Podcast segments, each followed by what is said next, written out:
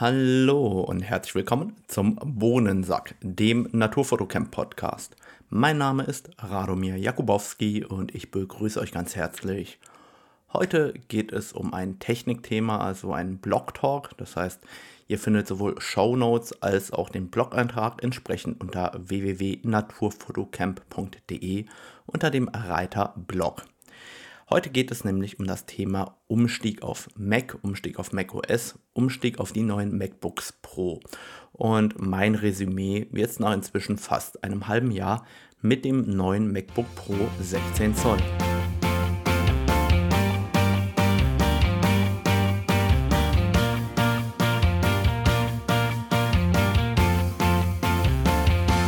Bin mal gespannt, wie das heute klappt mit dem Aufnehmen, weil ich im Moment nicht so gut schlafe. Haben wir im Moment 5 Uhr morgens und ähm, ich nehme mal diesen Podcast für euch auf.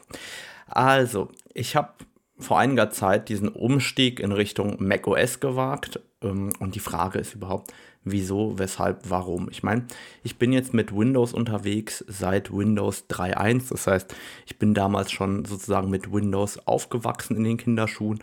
Später kam so richtig Windows 95, Windows 98, Windows XP, Windows 10 und eigentlich habe ich mich in der Windows-Welt sehr, sehr gut zurechtgefunden und bin auch zufrieden gewesen. Das heißt, im Vergleich zu den meisten, die berichten, sie haben viele Probleme, ähm, ich hatte viele Lösungen unter Windows und nicht viele Probleme. Das heißt, ich habe es eigentlich genossen, dass ich selber an meinen Rechnern rumschrauben konnte. Ähm, ich konnte nachrüsten, oft was ich wollte. Ich konnte zusammenbauen, wie es mir gefällt. Und das heißt, eigentlich hatte ich unter Windows überhaupt keine Probleme. Es lief alles reibungslos.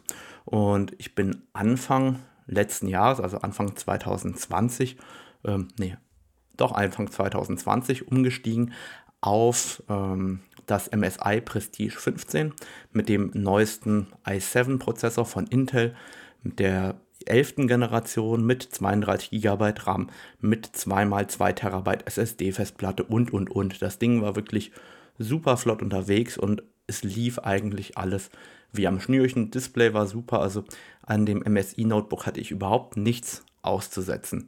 Und trotzdem hatte ich immer gesagt, wenn irgendwann mal Apple kommt und Notebooks anbietet mit den M1-Prozessoren und über 16 GB RAM, dann werde ich das ausprobieren. Und genau das ist ja geschehen, als dann im Endeffekt die neuen MacBooks Pro in 14 und 16 Zoll angeboten worden sind. Und ich bin jemand, der dann das durchzieht, was er sagt. Und dementsprechend habe ich einfach das MacBook Pro 16 Zoll gekauft und habe gesagt, okay, ich probiere das Ganze mal für mich aus für alle, die wissen wollen, was dahinter steckt, also hinter den M1-Prozessoren, die sollten vielleicht einmal googeln nach äh, M1-Prozessoren und oder ARM-Technologie. Im Endeffekt ist es so, dass ähm, mit der neuen M1-Technologie, die im Endeffekt eigentlich aus den iPads und iPhones kommt, sehr, sehr viele verschiedene Prozessoren und Chips verwendet werden und die Speicher direkt auf die gleichen Platinen gelötet werden und dadurch sehr, sehr hohe Datenumsätze generiert werden, sehr energieeffizient gearbeitet werden kann und gleichzeitig eben verschiedene Prozessoren für bestimmte Anwendungen zum Tragen kommen. Das heißt, spezifische Chips für spezifische Aufgaben. Und ich selbst bin davon überzeugt, dass es das auch unter Windows geben wird mit der Zeit aber im Moment eben noch nicht. Und das hängt vor allem daran, aus meiner Sicht, dass dann ja ein Prozessorhersteller, also Intel und AMD, reden müsste mit Microsoft, dass auf der einen Seite die Prozessoren und die Software zusammenpassen ordentlich. Und gleichzeitig bräuchte man vermutlich auch noch einen Grafikkartenhersteller, der irgendwie an Bord ist, also äh, als Beispiel ein Nvidia. Und bis die alle drei an einem Tisch gesessen haben und sich überlegt haben, wie das Ganze in Zukunft aussehen soll und das Ganze funktioniert und auf dem Markt ist, ich denke, da vergehen erstmal fünf bis zehn Jahre. Und warum soll ich fünf bis zehn Jahre warten, wenn ich es heute schon haben kann? Also habe ich einfach gesagt, okay, hey, komm, ich probiere das aus mit dem Mac und äh, schau mal, wie das ist. Tatsächlich ist das nicht mein erster Ausflug zu Apple. Ich bin schon mal 2012, hatte ich einen Ausflug gewagt, damals mit dem ersten ähm, MacBook Pro 15 Zoll Retina. Und nach anderthalb Monaten oder einem Monat hatte ich festgestellt, hey, damals das Mac OS mit den Einschränkungen, die es damals hatte, gepaart mit dem Notebook, das hat keine Chance, meinen richtigen Fest-PC abzulösen, weil damals die Leistung einfach noch nicht da war. Und ähm, damals bin ich zurück zu Windows gekommen, hatte damals natürlich total unnötige Ausgaben tätigen müssen. Also als Beispiel habe ich hier immer noch eine Photoshop CS6 Lizenz für äh, Apple rumliegen, die man damals quasi auf CD-ROM oder DVD nochmal gekauft hatte. Und ähm, damals war sozusagen ein Schuss in den Ofen. Ähm, dieses Mal, um es vorwegzunehmen, nehme ich immer noch auf einem Mac auf. Das heißt, so schlecht kann es nicht gewesen sein.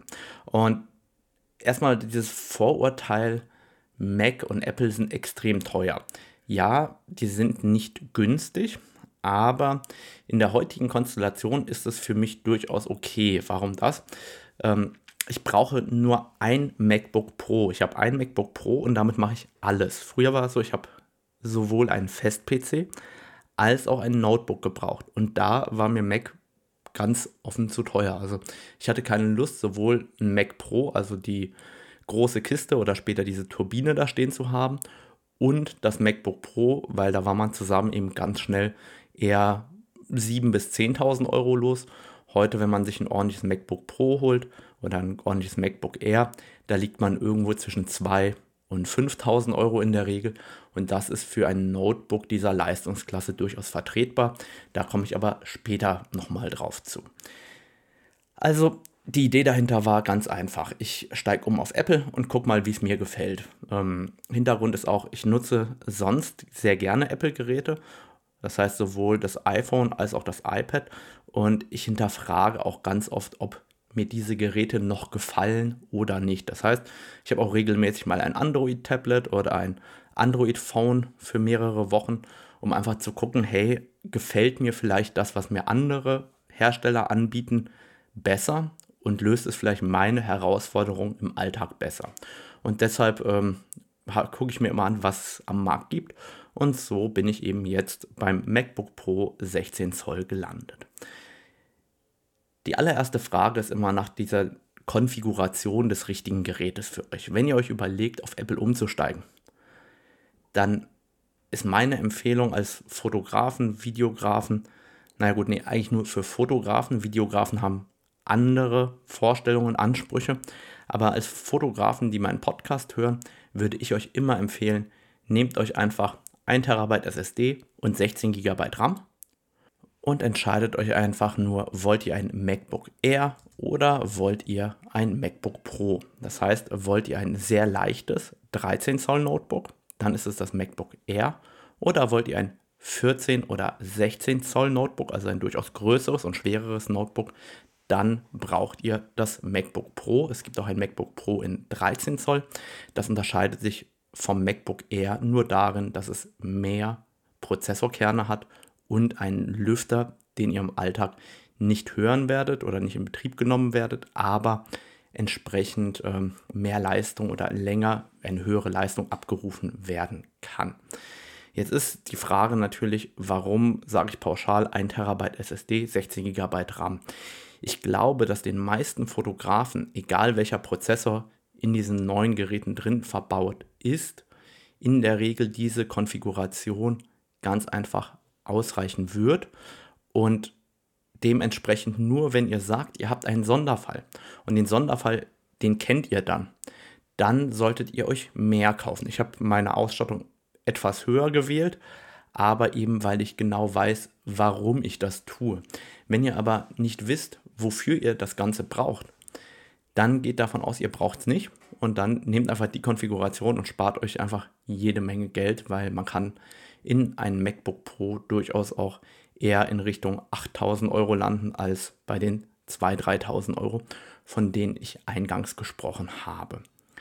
Ansonsten noch ein wichtiger Hinweis, wer gerne mit zwei externen Monitoren arbeiten möchte, der sollte entsprechend ein MacBook Pro 14 oder 16 Zoll nehmen, weil dort die Ansteuerung von zwei Monitoren besser funktioniert als bei den MacBook Air-Modellen. Beziehungsweise bei den MacBook Air-Modellen ist es tatsächlich teilweise problematisch.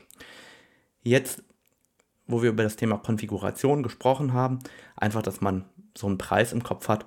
Ein MacBook Air in der Konstellation 16 GB RAM, 1 TB SSD, kostet aktuell 1859 Euro. Und ähm, ein MacBook Pro 16 Zoll mit dem M1 Pro Prozessor, 16 GB RAM und einem Terabyte SSD kostet 2979 Euro. Und wenn man das dann vergleicht mit äh, einem Dell XPS 15 Zoll oder eben auch mit ähm, anderen Modellen in dieser Kategorie, dann ist das durchaus auf einem Level mit ähm, Windows zusammen. Ich habe mein MacBook Pro tatsächlich erstmal online bestellt, wurde dann ähm, abgeschreckt äh, durch die lange Lieferzeit. Und dann ist mir eingefallen, dass einige Apple Stores zu meinen Kunden zählen. Habe kurz ähm, der Geschäftsführung eine E-Mail geschrieben, ob sie ein MacBook Pro 16 Zoll in der Konfiguration in etwa, wie ich sie brauche, auch äh, vor Ort haben. Und ähm, da kam zurück, ja klar, wir haben eins da in einer ähnlichen Konfiguration in der Farbe Space Gray oder Space Grau. Und äh, das kannst du dir gerne abholen. Und das habe ich dann getan, bin nach Kaiserslautern gefahren auf dem Rückweg von dem Workshop und habe das einfach direkt im Apple Store abgeholt und äh, vor Ort bezahlt. Das heißt, Hashtag Transparenz. Ich habe äh, mein MacBook natürlich selber bezahlt. Wenn Apple mich supporten wollen würde, würde ich es natürlich gerne nehmen, aber ich bezweifle, dass jemals Apple auf mich zukommen wird an der Stelle. Ähm, was tatsächlich an Unterstützung da ist, ist natürlich F-Stop Gear, der Rucksackhersteller, von denen habe ich meine Tasche, auf die gehe ich später nochmal ganz kurz ein. Ähm, OVC und Wise unterstützen mich an der Stelle auch. aber im Endeffekt das MacBook habe ich natürlich selber ähm, gekauft und dementsprechend auch bezahlt. Was ist der erste Eindruck, wenn man das MacBook auspackt? Relativ unspektakulär, eine weiße Kiste und da liegt ein Notebook drin. Ich glaube, die meisten empfinden das als toll und edel. Ähm, für mich ist das ein Arbeitsgerät, ich packe das aus und nehme das in Betrieb. Ähm, und das hat tadellos funktioniert. Ich habe also ein Ladegerät bekommen und ich habe ein Notebook bekommen, so wie man das erwartet der erste Eindruck von der Verarbeitung ist super. Also das äh, MacBook ist tiptop verarbeitet. Ich kam nach Hause. Wir wollten eigentlich zu Abend essen. Habe das Ding erstmal rausgeholt, einmal aufgeklappt und nochmal zugeklappt, einfach nur um zu sehen, wie das aussieht. Und dann wollte ich in Ruhe zu Abend essen. Und dann hat erstmal das MacBook angefangen mit mir zu reden weil anscheinend, wenn man es erstmal aufklappt, dann möchte es sich gerne konfigurieren und dann redet es in allen möglichen Sprachen mit dem Benutzer. Das hatte mich ein wenig irritiert, aber ähm, so war das nun mal und dann habe ich das auch am Abend natürlich noch in Betrieb genommen. Grundlegend die Verarbeitung ist wirklich sehr, sehr gut. Alles äh, tipptopp. Mir gefällt der Deckel, also das Display, sehr gut, weil es sehr, sehr steif ist. Mir gefällt auch insgesamt die ganze Anmutung mit dem vielen Aluminium. Also das macht wirklich Spaß von dem, wie es aufgebaut ist. Was mir sehr, sehr stark aufgefallen ist, sind die beiden Schlitze unterhalb des MacBook Pro 16 Zoll, links und rechts. Dort äh, schneidet man sich fast in die Hand. Warum? Das sind die Lüftungsschlitze. Und ähm, das sieht so ein bisschen aus wie früher die Schlitze für ein CD-ROM-Laufwerk. Und deswegen sage ich spaßeshalber, dass mein MacBook Pro zwei CD-ROM-Laufwerke links und rechts hat. Tatsächlich, ähm, warum habe ich überhaupt das MacBook Pro 16 Zoll genommen? Ich selber ähm, habe jahrelang ein 13 Zoll Notebook benutzt und bin dann gewechselt auf das MSI Prestige 15 mit äh, 15 Zoll Display. Und als ich von 13 auf 15 Zoll zurückgegangen bin, ist mir aufgefallen, ich will nie wieder was kleineres als 15 Zoll haben. Und mit dieser Regel gab es genau ein MacBook Pro, das ich haben wollte, nämlich das 16 Zoll Notebook. Und was dann auffällt, ist einfach, dass das MacBook Pro 16 Zoll schwer ist.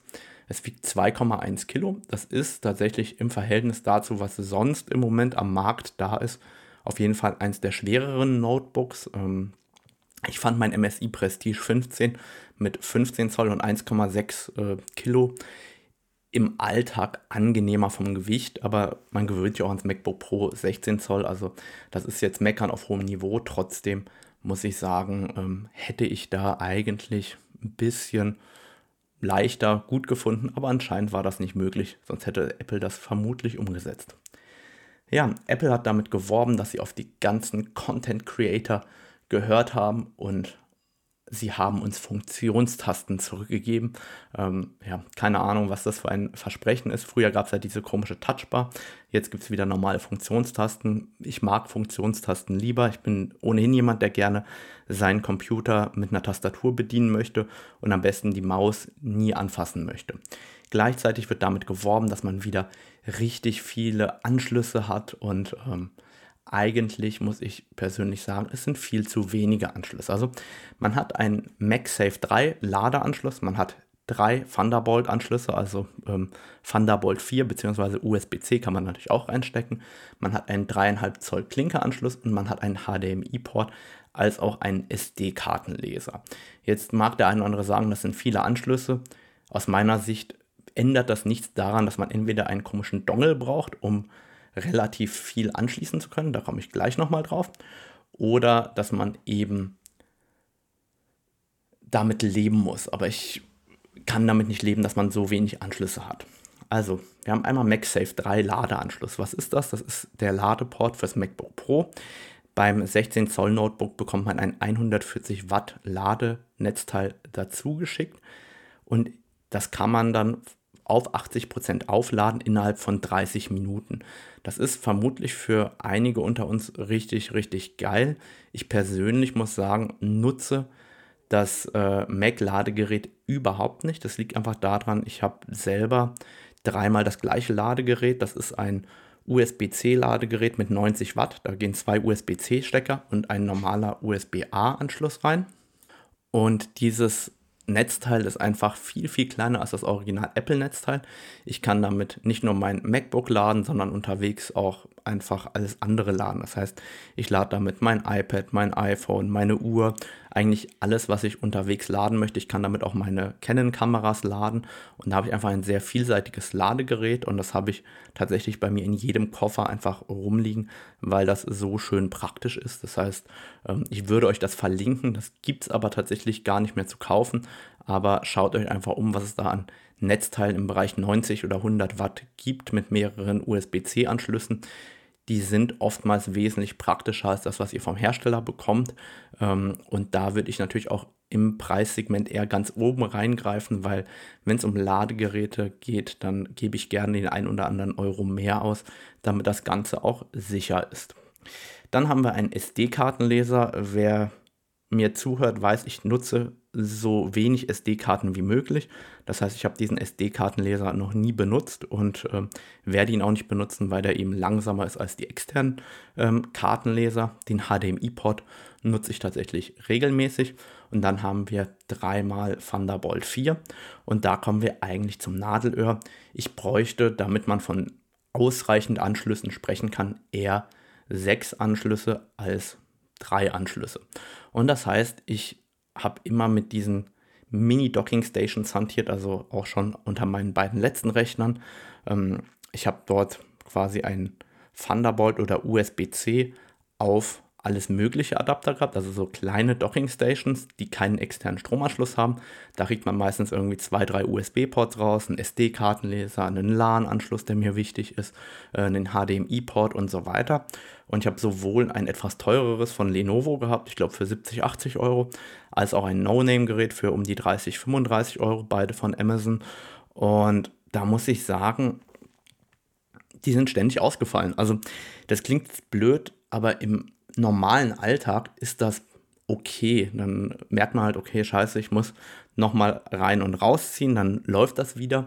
Aber wenn es dann ans Thema Datenübertragung und so weiter geht, dann möchte man natürlich, dass das dauerhaft funktioniert. Und genau an der Stelle ähm, habe ich gesagt, das geht nicht, wenn das mein Hauptarbeitsrechner ist, dass ich ähm, diese günstigen ähm, Thunderbolt äh, nutze, also nicht günstige Anschlüsse, sondern günstige Adapter und ähm, habe mich auf die Suche begeben und eigentlich ähm, ist die Meinung da relativ einstimmig in meinem Freundes- und Bekanntenkreis.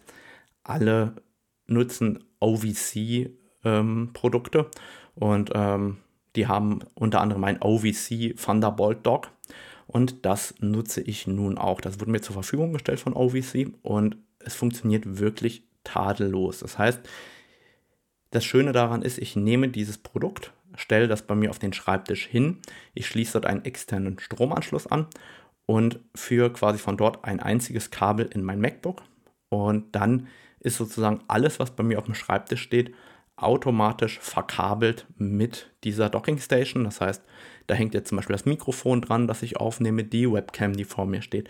Da hängen externe SSD-Festplatten dran, auf die automatisch ein Backup aufgespielt wird und so weiter. Die Herausforderung ist natürlich, so ein OVC Thunderbolt Dock kostet knapp 300 Euro.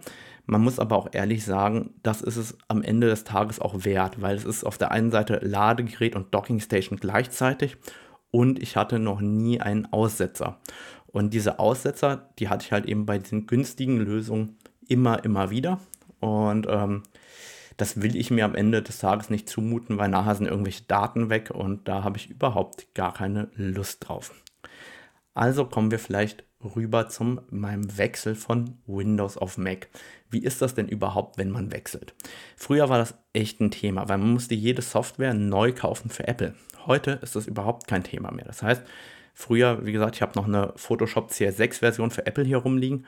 Heute habe ich ja alle Applikationen im Endeffekt in der Cloud. Egal, ob das jetzt ähm, die Adobe Suite ist, also egal ob Photoshop oder Lightroom, InDesign oder was auch immer ihr da nutzt, ihr könnt das einfach runterladen für Mac. Wenn ihr Google Chrome nutzt und die ganzen Google-Sachen nutzt, die könnt ihr einfach nutzen auf dem Mac. Wenn ihr äh, Audacity nutzen wollt, das ist das Programm, mit dem ich gerade aufnehme, dann könnt ihr es einfach runterladen auf den Mac. Wenn ihr Microsoft Office nutzt, ich nutze das sehr intensiv, dann ladet ihr das einfach runter für Mac. Wenn ihr äh, den QNAP Rate Manager, den IZO Color Navigator oder sonst irgendwas braucht, ihr ladet das einfach runter für den Mac. Und das heißt, rein softwareseitig war das mega easy im Vergleich dazu, wie das früher war. Ähm, da muss ich sagen, ist das Thema Cloud-Abo echt geil, weil im Endeffekt diese Umstellung rein softwareseitig überhaupt kein Problem war. Was dagegen wirklich ein Problem war, war das Thema Daten. Jetzt ist es so, ähm, das Internet stimmt darin überein, dass eine exFAT formatierte Festplatte von Windows auch an einem Mac funktioniert. Dem ist nicht so. Jetzt ist es natürlich so, das hängt davon ab, wie in exFAT formatiert worden ist. Und das hat mich vor größere Herausforderungen gestellt, weil meine Festplatten eine sehr große Datenmenge verwalten. Das heißt, ich habe recht viele ähm, 8 Terabyte Festplatten, die an verschiedenen Orten liegen, äh, rumliegen. Ich habe recht viele Festplatten, die in meinen RAID-Systemen schlummern und habe größere Datenmengen. Und das hieß für mich, ich musste erstmal herausfinden, welche exFAT-Formatierung überhaupt auf beiden Systemen sauber läuft. Und da hat mir tatsächlich ähm, das Western Digital Programm, äh, beziehungsweise das Western Digital NTFS geholfen, indem man auch in exFAT formatieren kann.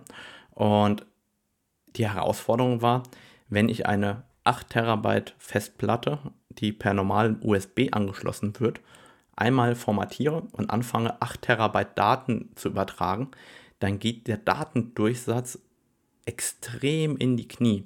Das heißt, es hat teilweise zwei, drei Tage gedauert, um quasi einen Datensatz dann von einer Festplatte wieder zu übertragen auf die andere.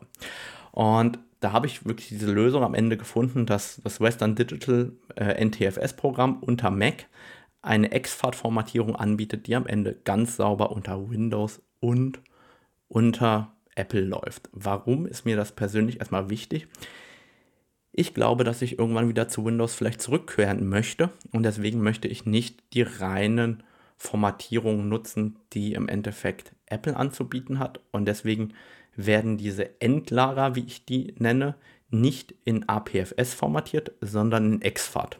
Und dementsprechend schaue ich, dass ähm, diese Daten auf Festplatten liegen, die eben unter beiden Systemen gelesen werden können im Zweifel.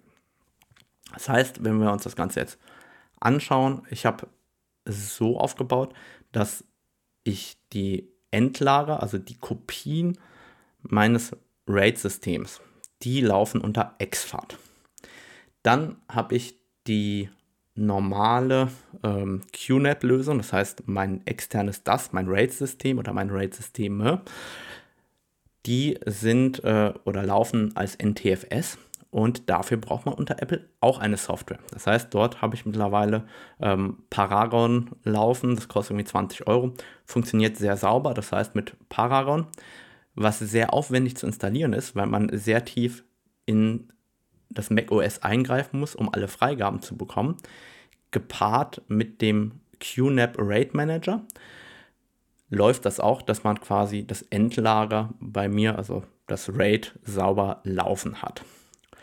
Und dann habe ich einen Teil der Festplatten als APFS formatiert, also das ähm, Apple-eigene Programm, das eigen, äh, nicht Apple-eigene Programm, sondern Apple-eigene Formatierung, die eigentlich super ist, wenn man eben nur mit Apple arbeitet.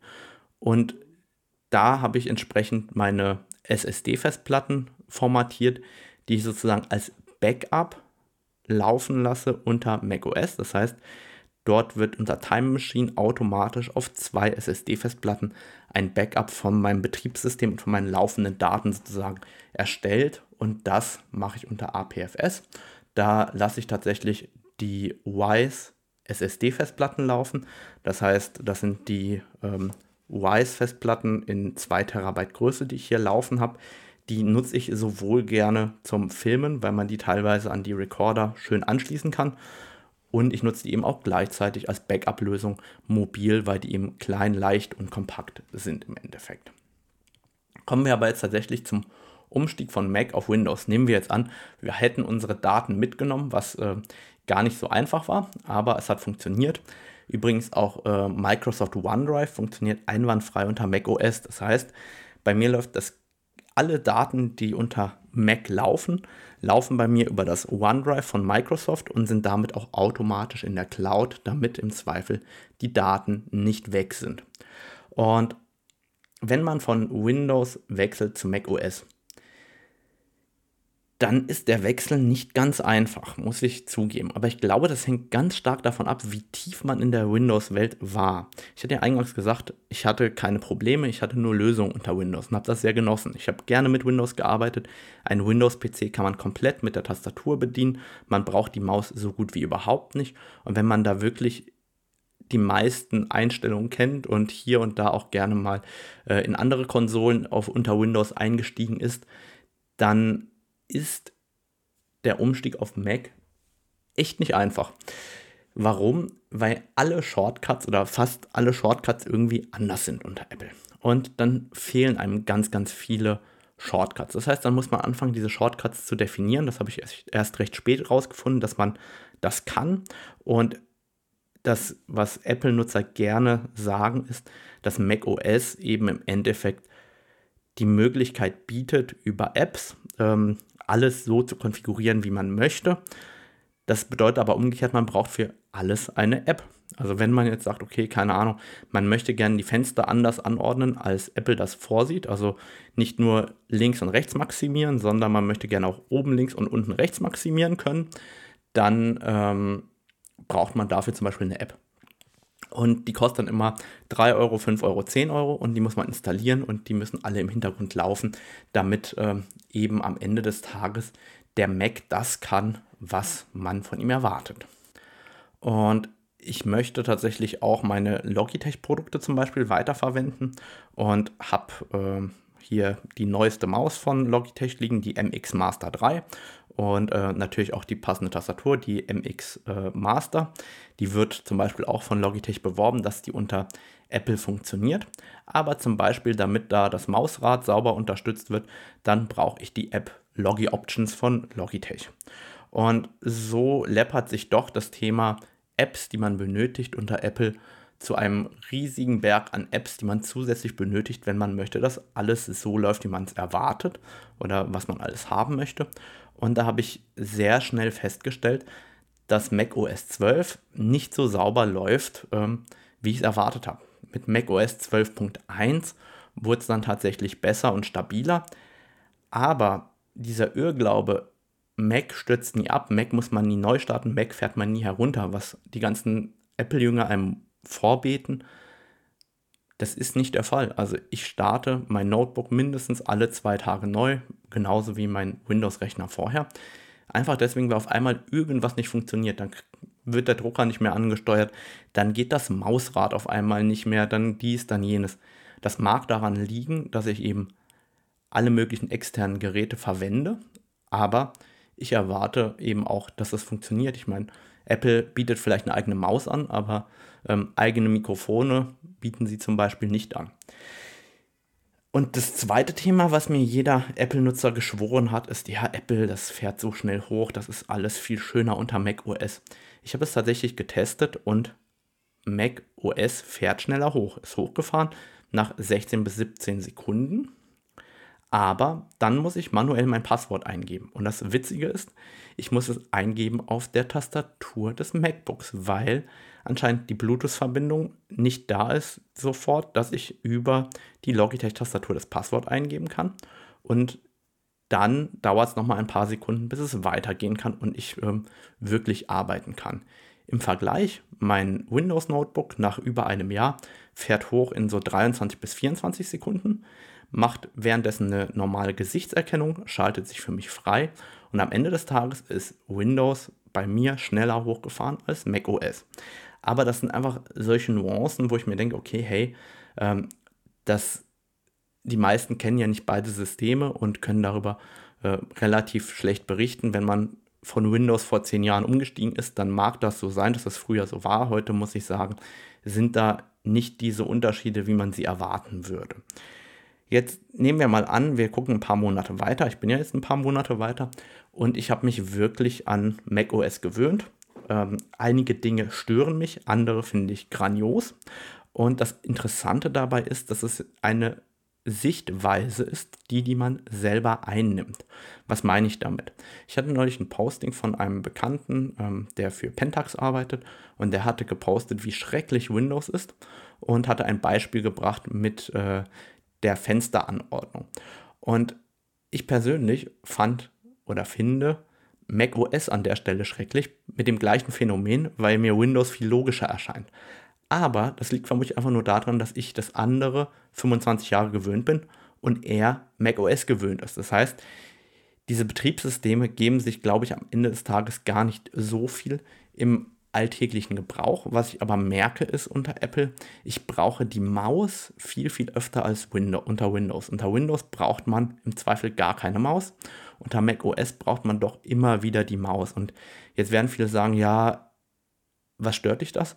Mich stört immer diese eine Sekunde, die ich von der Tastatur umgreife auf die Maus. Und ich weiß, das ist jetzt ein wenig penibel, aber ich bin jemand, der gerne sehr schnell arbeitet. Das heißt, wenn irgendwas eine Gedächtnissekunde braucht an meinem PC, dann überlege ich, woran das liegt und stelle das ab oder investiere in schnellere Komponenten, weil ich es hasse, wenn ich auf irgendwas warten muss an meinem PC. Das heißt, unter Windows tippe ich auf der Tastatur rum, die Fenster fliegen in alle Richtungen und ich mache das, was ich gerne erledigen möchte. Ähm, ich bearbeite sogar meine Bilder in Photoshop relativ numerisch an der Tastatur mit wenig Mauseinsatz viele, vieler Bilder. Und unter macOS muss ich die Maus viel, viel öfter zur Hilfe nehmen. Und jetzt kommt ein sehr, sehr interessantes Fazit, was das erstmal angeht. Und zwar glaube ich, dass ich, wenn ich externe Monitore habe und meinen Rechner mit Tastatur und Maus da stehen habe, dann bin ich unter Windows schneller als unter Mac. Aber in dem Moment, wo ich nicht an einem festen Arbeitsplatz sitze, sondern mobil arbeite, bin ich mit macOS viel, viel schneller. Ich kann euch nicht sagen, woran es liegt. Ich glaube, das liegt an den vielen Gesten, die auf dem Trackpad von dem MacBook Pro besser funktionieren, als ich das je unter Windows erlebt habe. Und gleichzeitig ähm, dass das Betriebssystem eben auf diesen Einsatz von Maus und Tastatur in Kombination ausgerichtet ist. Das heißt, das funktioniert mobil für mich wesentlich besser, als wenn ich äh, am festen Arbeitsplatz sitze. Und das mobile Arbeiten ist unter macOS wirklich geil. Und das mobile Arbeiten ist mit den neuen Prozessoren von Apple richtig geil. Es tut mir leid, ich, ich, kann das nicht anders sagen. Ich wusste nicht, dass ich das haben möchte, bis ich es hatte. Also mein Windows-Rechner, der war, hing meistens am Kabel und ähm, ja, dann hält halt der Akku unter Volllast vielleicht 4, 5 Stunden, auch wenn da 10, 15 Stunden draufstehen im Datenblatt, aber am Ende des Tages wurde das weniger und gleichzeitig werden die Intel-Prozessoren warm. Und das ist einfach nicht wegzudiskutieren. Wenn man ein aktuelles Notebook hochfährt und äh, volle Power eingestellt hat, dann geht eben der Lüfter an, schon beim Hochfahren. Und ich habe bei meinem MacBook Pro 16 Zoll bis heute den Lüfter kein einziges Mal gehört. Ich war nie der Meinung, dass mich der Lüfter stört. Jetzt, wo ich meinen Lüfter nie mehr höre seit sechs Monaten, muss ich sagen, ich hasse nichts mehr, als wenn der Lüfter von anderen Leuten angeht.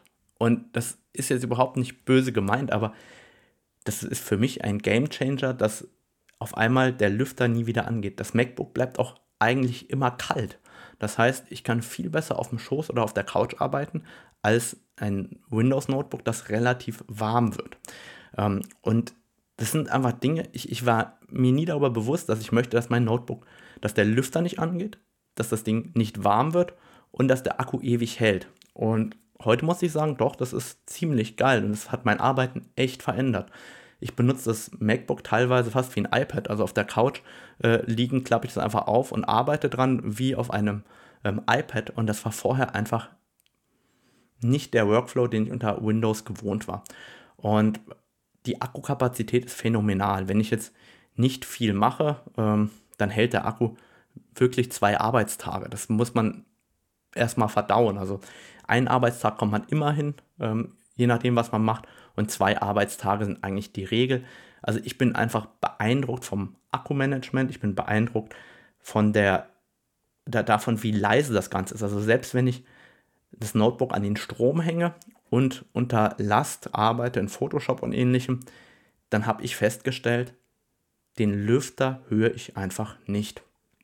Und dann ist natürlich auch die Frage, wie ist denn die Performance? Und ganz ehrlich, wenn ihr Benchmarks angucken wollt, dann geht auf irgendeine Website, wo es die gibt.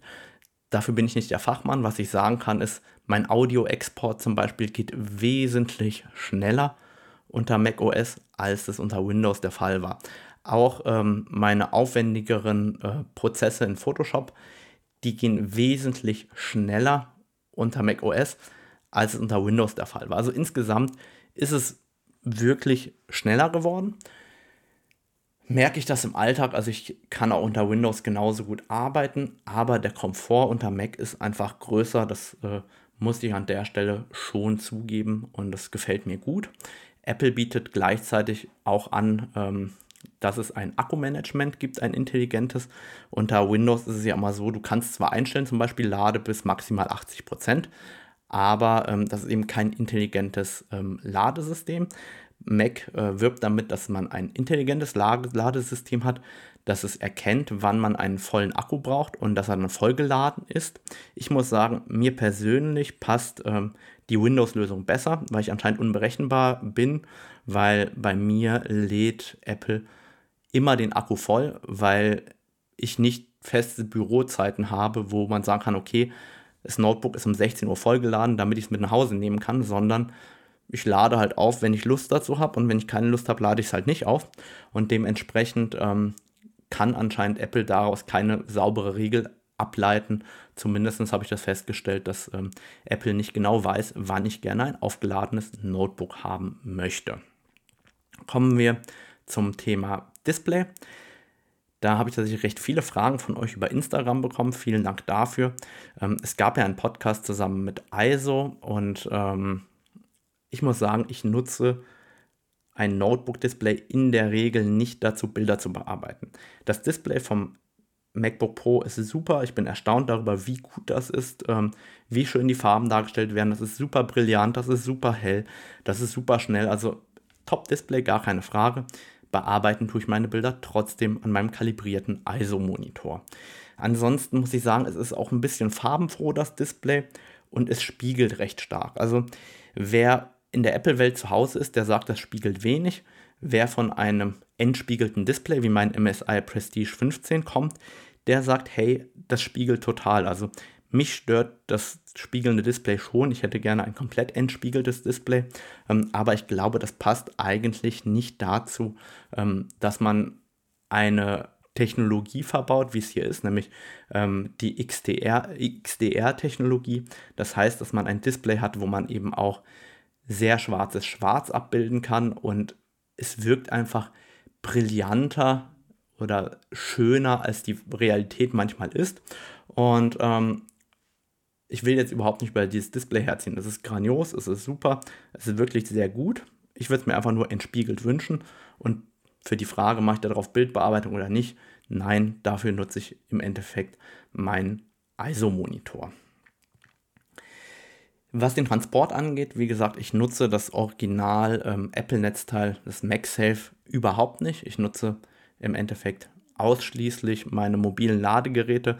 Ich habe das äh, Ladekabel hier zwar liegen, aber benutze es nicht. Und wie transportiere ich das Ganze? Ich nutze tatsächlich ähm, von F-Stop das Diota Sleeve. Das ist ein Notebook-Case, das man sehr gut in den Fotorucksack reinmachen kann auf der einen Seite.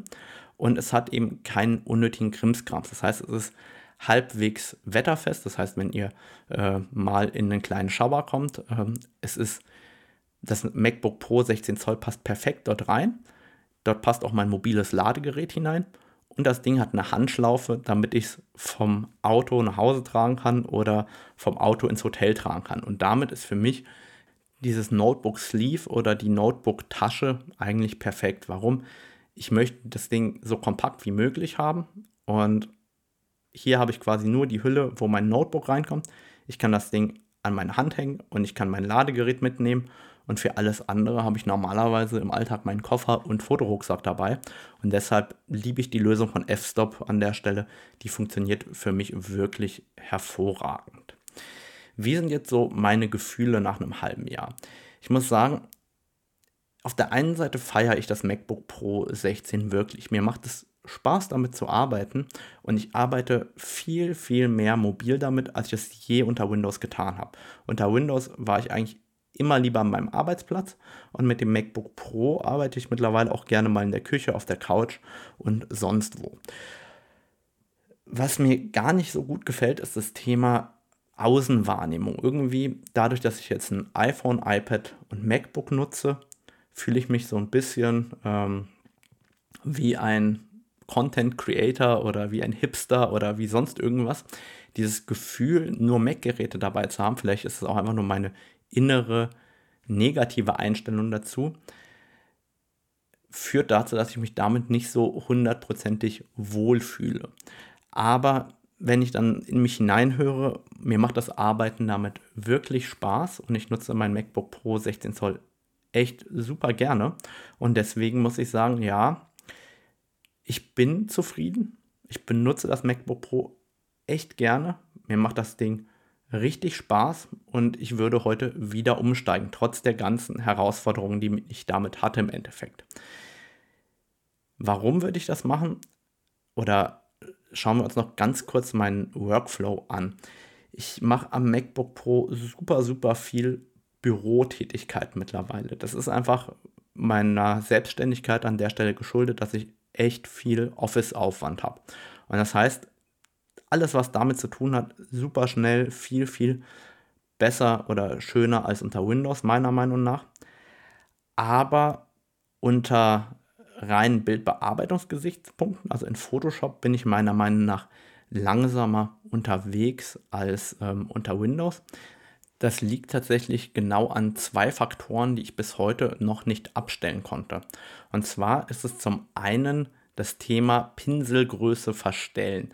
Und zwar kann man unter Windows einfach die Alt-Taste gedrückt halten, die rechte Maustaste gedrückt halten und die Maus nach links und rechts bewegen. Und dann wird der Pinsel automatisch größer oder kleiner. Diese Funktion funktioniert bei mir unter Apple überhaupt nicht, besonders Mac OS. Ich habe ähm, auch keine Lösung gefunden, wie ich eine Tastenkombination ans Laufen kriege, dass ich quasi eine Taste gedrückt halte, die Maus nach links und rechts bewege und der Pinsel größer oder kleiner wird. Wenn ihr dafür eine Lösung habt, schickt mir gerne eine E-Mail an radomir.naturfotocamp.de oder schreibt mir über Social Media. Und die zweite Herausforderung, die ich habe, ist, dass meine Aktionen die ich mir geschrieben habe, nicht mehr über die Funktionstasten funktionieren. Das heißt, früher habe ich einfach F5 gedrückt, wenn ich ein bisschen mehr Sättigung wollte, F6 gedrückt, wenn ich das wollte, F7, wenn ich das wollte. Und obwohl ich die Aktion auch komplett neu geschrieben habe unter macOS, kann ich sie über die Funktionstasten nicht auslösen. Ich frage mich, woran das liegt. Und Ich komme nicht dahinter, woran das liegen könnte. Vielleicht sind diese Funktionsbefehle, die ich hinterlegt habe, bereits unter macOS für irgendwas anderes hinterlegt, aber ich bekomme es nicht hin, dass meine ganzen Aktionen automatisiert über Funktionstasten ablaufen, was im Endeffekt den Workflow in Photoshop an sich für mich tatsächlich wesentlich langsamer gestaltet. Also kommen wir zu einem Fazit. Ich hatte ja schon angefangen, ich bin zufrieden. Mir macht das Zusammenspiel aus Akku, Display und Leistung wirklich richtig Spaß. Dieses Gerät ist für mich absolut beeindruckend. Mobil arbeite ich super, super gerne mit dem MacBook. Am normalen Monitor muss ich sagen, wie gesagt, bin ich einen Tacken schneller mit Windows. Unterm Strich muss ich sagen, ich würde es wieder machen. Ich würde wieder ähm, auch auf Apple umsteigen. Und ähm, im Moment bin ich sehr zufrieden damit. Wir werden sehen, was die Zukunft bringt. Aber wer eben, glaube ich, nicht so sicher in der Windows-Welt ist und mit Windows nie so 100% äh, zufrieden war, der sollte sich vielleicht tatsächlich mal macOS anschauen. Ich glaube, für den ist es wesentlich einfacher umzusteigen, als es für mich als Hardcore-Windows-Nutzer im Endeffekt der Fall war. Ich habe hier für den Notfall noch meinen richtigen Fest-PC stehen. Den habe ich jetzt mittlerweile seit dem MSI Prestige 15 und dem MacBook nie wieder angehabt. Das heißt, seit anderthalb Jahren steht hier meine große schwarze Kiste und ähm, wird nicht mehr benutzt. Und ich glaube, das sagt schon einiges. Und vielleicht habt ihr ja die ein oder andere Lösung für meine Herausforderung. Dann schickt mir die gerne per E-Mail an radomir.naturfotocamp.de. Ansonsten würde ich mich super freuen, wenn ihr mir eine positive Bewertung da lasst, entweder unter Apple Podcast oder unter Spotify. Und dann hören wir uns demnächst wieder. Tschüss! Für alle, die noch nicht abgeschaltet haben, ein Fun Fact am Rande. Ich habe am Anfang von der Podcast-Episode gedacht, Mensch, Rado, schaffst du es eigentlich länger als 15 Minuten darüber zu reden? Und jetzt bin ich irgendwie bei fast 47 Minuten rausgekommen. Also äh, ich glaube, ich brauche mir keine Sorgen darüber zu machen, dass ich einen langen Monolog halten kann. Also, ciao.